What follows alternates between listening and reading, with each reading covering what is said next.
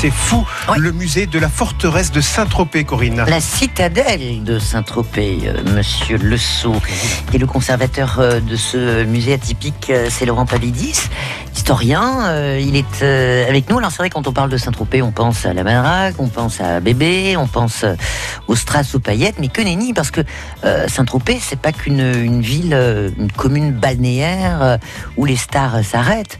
à l'époque, c'était quand même un port très important en Méditerranée avec des enjeux phénoménaux, Laurent.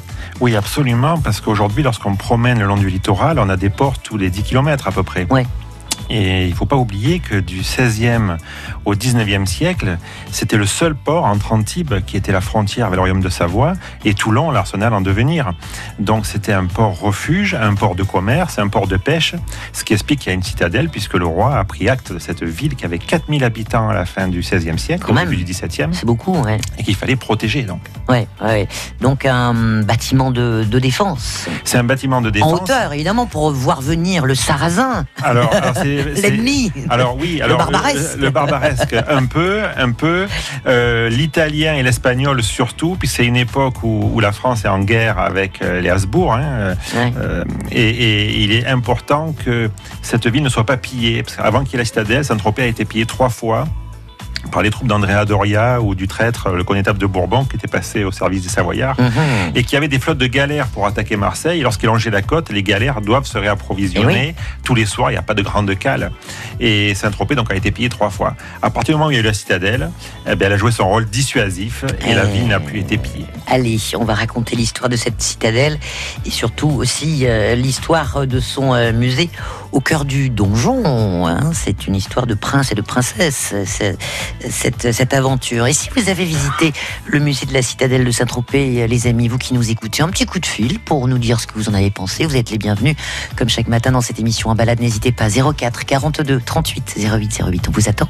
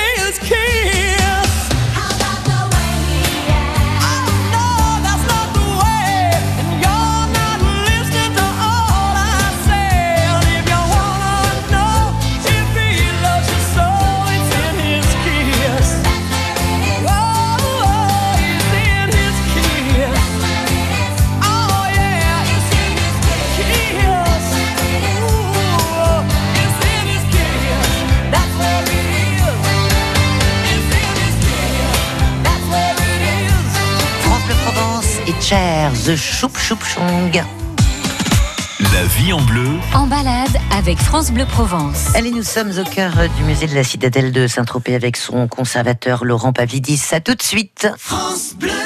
Les bons plans malins sur France Bleu Provence, c'est l'occasion d'échanger des services. Toi, covoiturage, gardiennage, jardinage, bricolage, cours de langue, d'informatique, aide à la paperasse. Les possibilités sont infinies. J'offrerai un échange de repassage et de la couture. Vous pouvez aussi troquer matériel, objets, matériaux. J'ai une radio qui fait aussi tourne-disque. Les bons plans malins, c'est du lundi au vendredi à 10h30 sur France Bleu Provence. Profitez-en. Et entrez dans la danse.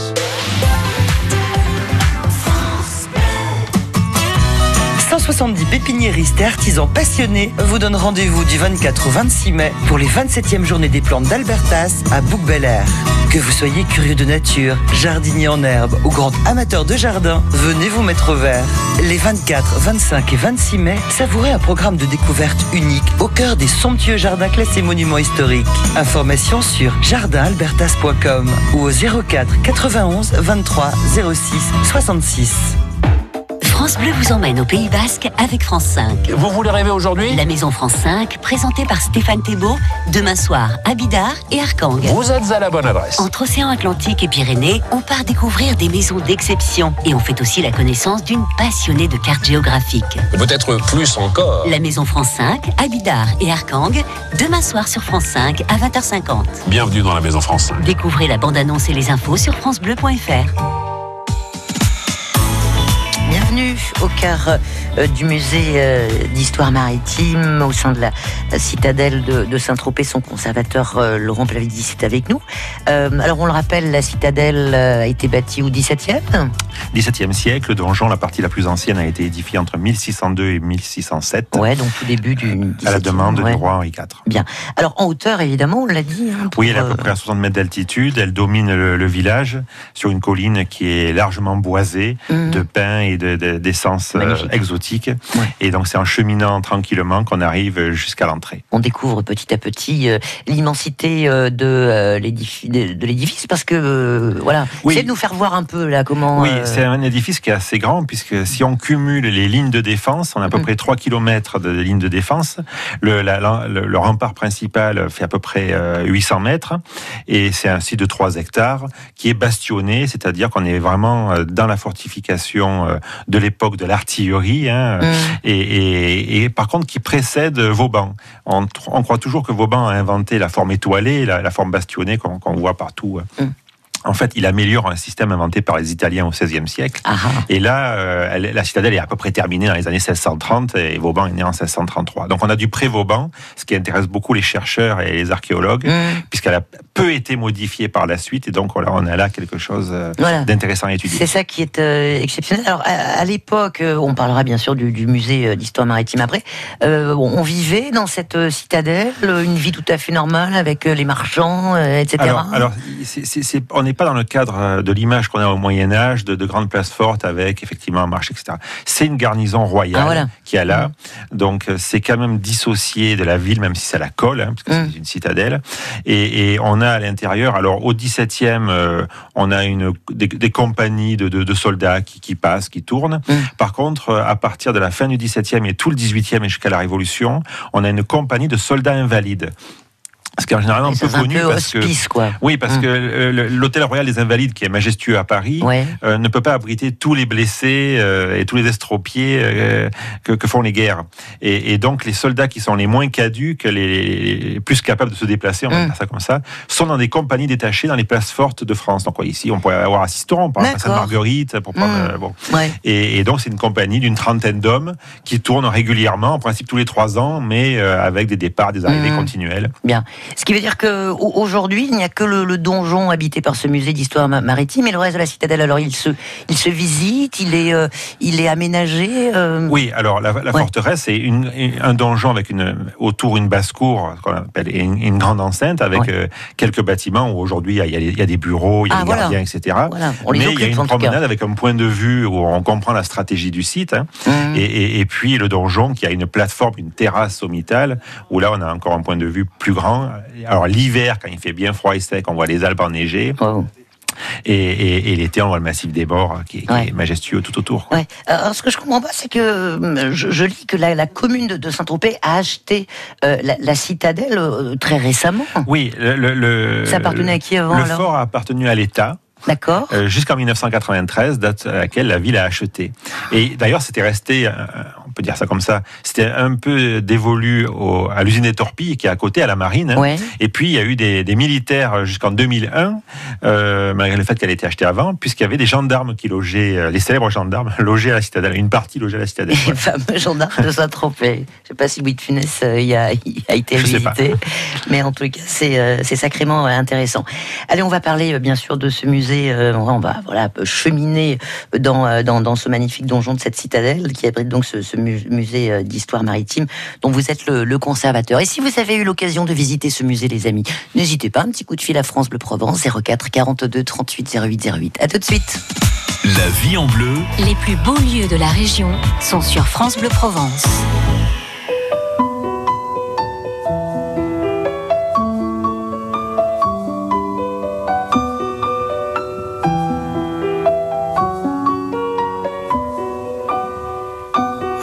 Sur un banc, cinq minutes avec toi, et regarder les gens tant qu'il y en a.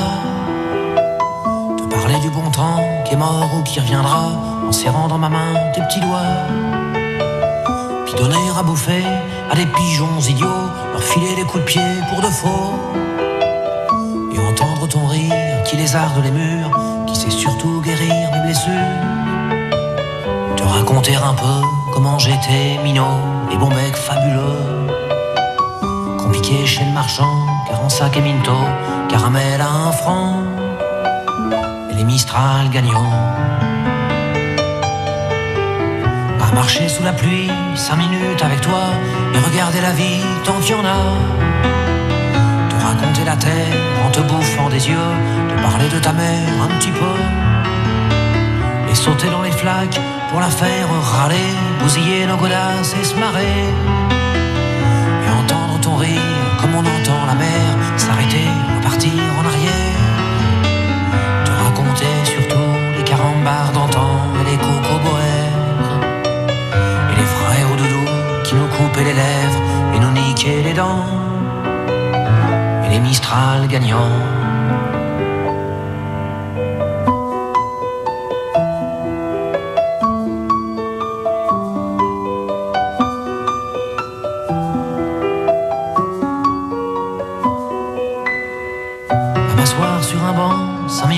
Toi, regarder le soleil qui s'en va. Te parler du bon temps qui est mort et je m'en fous te dire que les méchants c'est pas nous. Que si moi je suis barge, ce n'est que de tes yeux, car ils ont l'avantage d'être deux. Et entendre ton rire s'envoler aussi haut que s'envolent les cris des oiseaux. Te raconter enfin qu'il faut aimer la vie et l'aimer même si est assassin et emporte avec lui les rires des enfants et les Mistral gagnants. Mistral gagnant.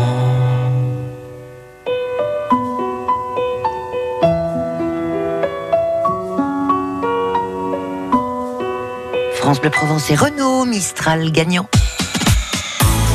Nous sommes en balade au cœur de la citadelle de Saint-Tropez qui abrite le musée d'histoire maritime dans le donjon. Son conservateur Laurent Pavlidis est, avec nous. Alors, ce musée a aussi une histoire sympathique. Il, date pas, pas d'aujourd'hui. Il a été créé en fait en 1958. Enfin, créé. Alors, il y, a, il, y a eu, il y a deux phases. Il y a Ouais. eu un premier musée de 1958 à 2002 qui était une antenne du Musée national de la marine. Ouais. En 2002, le- la marine est partie euh, pour qu'on puisse restaurer le donjon que la ville avait racheté donc en 93. Oui. Et ensuite, c'est en 2008, lorsqu'il y a eu le nouveau maire Jean-Pierre Tuveri qui est arrivé aux affaires, qui a voulu le musée actuel. Et il Mhm. se trouvait que ce qu'il voulait, ce que son équipe souhaitait, je pouvais le faire. Donc, euh, c'est réalisable. réalisé avec euh, toute une équipe. C'était un travail collectif. Ouais, mais ça, ça, ça a pris des années. C'est 5 ans de. Alors, pour le musée lui-même, c'est 5 ans de, de, de- de réflexion, 5 ans de travail sur le papier, euh, et puis 6 mois d'installation pour ouvrir en juillet 2013 Ouais. et devenir un des musées les plus visités de la région. Voilà, donc c'est aujourd'hui un musée euh, euh, municipal que vous euh, Oui. que, que vous gérez, que vous administrez. Euh, alors le donjon, euh, il y a de quoi faire à l'intérieur? Oui, alors le donjon, ce qui est, ce qui est amusant, c'est que les visiteurs se perdent, parce que c'est un donjon hexagonal avec trois niveaux. Il y, a, il y a un niveau au rez-de-chaussée avec des pièces au plafond assez bas, un niveau d'étage qui était des logements à l'époque avec des pièces plus élevée et plus grande. Et puis la terrasse où on retrouve des tourelles. Et, et, donc les gens tournent, puisque c'est hexagonal, ils suivent un, chemin, ils montent des escaliers, ils descendent, et, ils se perdent. Et c'est un musée qui, au final, fait à peu près 400-450 mètres carrés. Mais quand ils sortent, ils ont l'impression euh, d'avoir parcouru euh, des kilomètres. Oui, un peu comme on Louvre, voilà, pour exagérer un petit peu, hein, parce qu'on est dans le sud. Alors, euh, le musée de l'histoire maritime. Oui, alors c'était... Il a fallu sélectionner, faire des coupes. il a fallu sélectionner parce que l'image qu'on a lorsqu'on vient à Saint-Tropez, qu'on entend euh, souvent, qu'on lit souvent, c'est Saint-Tropez, charmant petit port de pêche. Mm. Et en fait, pas du tout. Il y a eu des pêcheurs, il y en a encore, mais euh, le, vieux port qui accueille les yachts aujourd'hui, qui fait 5 hectares, c'était un port de commerce. Euh, si les yachts rentrent aujourd'hui dans le port, c'est parce que à l'époque, les bateaux de commerce avaient la même taille. Mm-hmm. on n'aurait pas fait un port avec 5 mètres de tirant d'eau pour des bateaux de pêche qui se tirent sur la plage. Bien sûr. Et, donc les, les tropéziens étaient des marins qui allaient sur toutes les mers du monde alors du 16e au 18e, principalement en Méditerranée et beaucoup en Méditerranée orientale, mm. où ils trafiquaient chez les Turcs, chez les Ottomans. Et puis à la fin du 18e, lorsque Marseille s'ouvre sur le monde, les Tropéziens suivent le mouvement et on va les retrouver très rapidement euh, sur les côtes d'Afrique euh, occidentale, orientale, en Amérique, euh, en Océanie, dans le Pacifique, un peu partout. Voilà. Et c'est cette image-là, cette histoire-là qu'on raconte et qui étonne les gens. on se retrouve au Cap Horn, par exemple, à l'étage alors Saint-Tropez n'était pas port capornier, mhm. mais des marins euh, allaient au Cap Horn. Et, c'est même un tropézien, euh, Léon Ignace Gardan, qui a le record de traversée du Cap Horn au début du XXe, entre l'île de White et, Iquique au Chili, en 56 jours, Cap Horn à l'envers, c'est-à-dire l'Atlantique au Pacifique, jamais battu. Il est marqué dans toutes les, dans toutes les grandes histoires maritimes. Et on ne sait pas. Et on ne sait pas, donc nous on, le raconte aux gens et on présente sa canne de capornier en vertèbre de requin qui lui a été offerte par l'équipage pour ce record-là. Donc il y, a des, objets assez étonnants dans le musée dont je vais vous présenter là un exemplaire. Oui, oui. alors donc euh, c'est chronologique, comment ça fonctionne Alors c'est plutôt, alors c'est un peu chronologique, mais surtout thématique. Quand on est au rez-de-chaussée, on rentre, on découvre d'abord le port, et au rez-de-chaussée, c'est le rez-de-chaussée est dévolu aux activités de proximité. Alors le port, les chantiers navals, la pêche, l'école d'hydrographie qui a formé près de 1000 capitaines euh, au 19e, euh, l'usine des torpilles qui existe toujours. Hein, Saint-Tropez a été euh, pendant, enfin, est toujours depuis un siècle un, grand, lieu de conception de, de torpilles. Et puis, euh, il y a eu une usine des câbles aussi à Saint-Tropez. On a, on a, construit, des, fabriqué des câbles à la fin du 19e et au début du 20e qui étaient déposés dans les océans pour euh, la télégraphie à l'époque. Et donc, c'est ça qu'on présente au rez-de-chaussée, le cabotage le long des côtes provençales, etc. Mmh. Et puis, quand on arrive à l'étage, on est sur les voyages lointains. Donc, on présente une salle sur la marine de guerre, puisqu'il faut savoir que jusqu'au début du 20e, tous les gens de mer, qui soient pêcheurs, euh, marins du commerce, vos chantiers navals, et euh, devaient servir sur les bateaux de, de, mm, mm. l'État. Qui est enrôlé de enrôlé. Et comme à Saint-Tropez, il y avait une population où 6 à 7 hommes sur 10 avaient une profession maritime, dès qu'il y avait une guerre, Boum. le port était vidé, et, euh, et, les marins se retrouvaient très nombreux dans les escadres qui partait de Toulon. Donc on raconte ça, et puis après on raconte euh, les voyages en Méditerranée, dans l'océan Indien. Euh, il y a eu par exemple un tropézien qui s'appelait Hannibal Bérard, qui a été pendant dix ans le représentant de toutes les grandes maisons marseillaises à Zanzibar il était à terre, il naviguait plus. De Madagascar. Et, hein. et, il y avait un autre, voilà, Zanzibar qui est à côté de Madagascar, au nord. Et puis un autre tropézien, Justin Serizola, qui quasiment au même moment, lui, était le représentant des maisons marseillaises euh, à Madagascar. Donc des gens qui étaient vraiment présents et qui, qui, qui servaient. Euh, des comptoirs. Qui travaillaient pour les comptoirs, qui travaillaient pour les, les, grands armateurs, les grands négociants de Marseille. Ils sont forts, ces tropéziens. Ben, ils étaient nombreux. Alors, on pourrait, peut-être raconter la même histoire avec d'autres villes comme La Ciotat, etc. Bien sûr. Mais euh, ils étaient très nombreux et surtout, c'est une histoire qu'on peut reconstituer mmh. grâce à de nombreux travaux, de nombreuses recherches et notamment celle de Gilbert Buty qui a révélé l'histoire maritime de Saint-Tropez au XVIIIe. Alors, ça, on raconte euh, l'histoire, mais euh, elle, est, euh, elle est bien sûr traduite avec des, vous l'avez dit, des objets, des, des maquettes. C'est quelques exemples. C'est avant tout un musée avec comme Donc, il y a des choses exceptionnelles. Absolument. C'est une, la spécificité, c'est qu'à peu près la moitié de la collection a été euh, offerte euh, ou prêtée, mais la plus souvent offerte par les tropéziens. Donc on peut trouver des, des, des, des, objets typiques des musées de la marine, hein, des tableaux, des armes, etc. Mais beaucoup d'objets que je qualifie de mémoire, parce qu'on arrive à les tracer et on sait de quelle famille ils viennent, pour quel à quel capitaine ils ont appartenu. On a des cahiers d'école, par exemple, de, de capitaines quand ils étaient enfants, qui étaient à l'école hydrographique, quand ils étaient jeunes.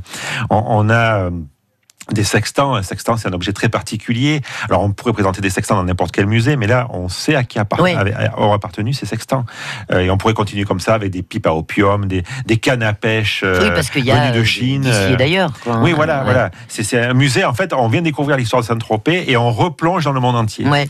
Et on peut, je veux dire, euh, c'est pas fini. Euh, il peut s'enrichir de nouvelles, euh, de nouvelles collections, de nouveaux objets. C'est un peu votre travail aussi. Il, hein. s'enrichit régulièrement. Quand je vais vous quitter tout à l'heure, je vais récupérer un tableau à Marseille. Un tableau d'un navire, un tableau du, 19e siècle représente un, navire. Quel, beau métier. Bien, on en parlera encore pendant des heures hein, de ce musée d'histoire maritime au cœur de la citadelle de, Saint-Tropez. Bah, ça donne envie, j'imagine et j'espère, à nos auditeurs de, de, de regarder Saint-Tropez un peu différemment euh, maintenant. Merci beaucoup Merci d'être venu nous présenter euh, euh, ce, ce, musée. Laurent Pavlidis, vous qui en êtes le, conservateur. Donc, bonne balade et puis, et puis à bientôt, à bientôt. Sur, sur France Bleu Provence et surtout à bientôt à Saint-Tropez. Salut